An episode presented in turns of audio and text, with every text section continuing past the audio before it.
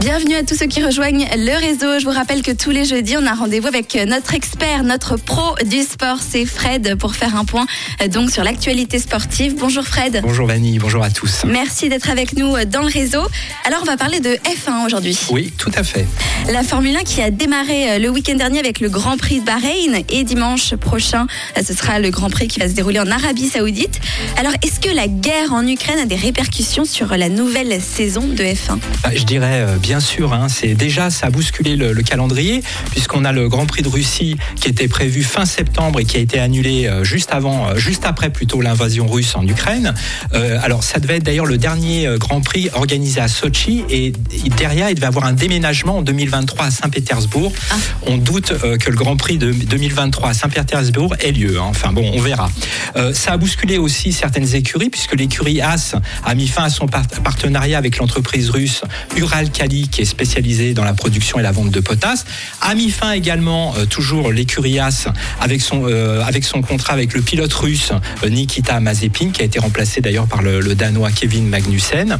Et puis également les Russes n'ont pas la possibilité de suivre les grands prix puisque juste avant le Grand Prix de Bahreïn, le promoteur du championnat du monde de F1 a rompu son contrat avec le diffuseur russe qui s'appelle Match TV et en plus ils ont coupé l'accès à la chaîne en ligne F1 TV qui a été euh, qui a été bloqué. En comptant les réseaux sociaux en moins, en gros, euh, on peut plus rien voir.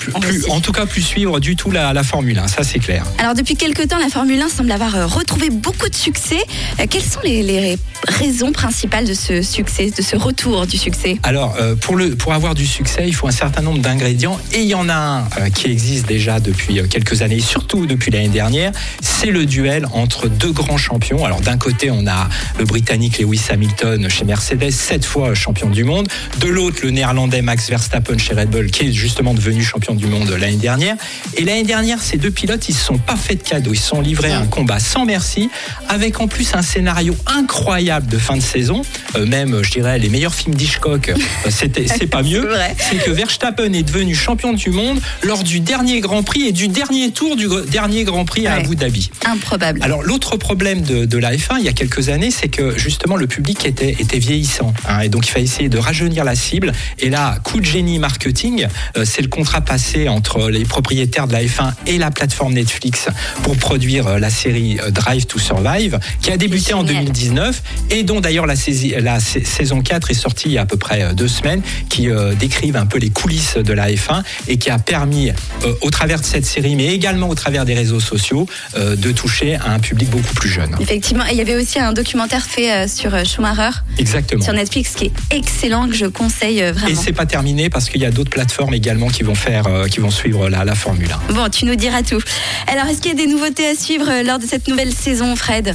Eh ben, qui dit succès dit bien sûr développement. Et déjà, il y a, il y a beaucoup plus de courses que les autres années. avec une nouveauté, c'est le Grand Prix de F1. Alors, il y a 23 courses hein, cette saison. le, Grand Prix qui aura lieu à Miami le, 8 mai. ça, c'est pour développer aussi la Formule 1 sur le marché américain, hein, puisque c'est un marché à gros potentiel. En plus, cette année, il y a des évolutions techniques qui vont rendre la compétition encore plus intense et notamment des combats plus rapprochés entre les voitures. C'est ce qu'on aime hein, quand on suit la, F1. Donc, euh, euh, je vais pas faire trop technique, mais les F1 euh, bénéficient d'un effet de sol, donc elles sont plaquées au sol et donc c'est plus facile pour pouvoir dépasser, attaquer et dépasser. Et on aime justement voir les pilotes dépasser. On l'a vu d'ailleurs lors du Grand Prix de Bahreïn entre Charles Leclerc et Verstappen. C'était incroyable. Ouais, la, saison démarre bien à ce niveau-là. Hein. Ça faisait de la peine pour Verstappen, enfin pour la maison Red Bull. Hein. Oui, c'est clair. Alors, quels sont les pilotes et les écuries à suivre plus particulièrement pour cette saison, Fred Alors, cette saison, euh, elle s'annonce géniale parce qu'il n'y a plus un combat à deux, il va y avoir un combat à trois. Euh, le rêve, hein. un peu comme au tennis avec Federer, Nadal et Djokovic. Euh, là, on aura bien sûr toujours Max Verstappen, donc champion du monde en titre chez Red Bull. Lewis Hamilton qui démarre plus difficilement sa saison, mais ne doutons pas que sa voiture va rapidement être performante.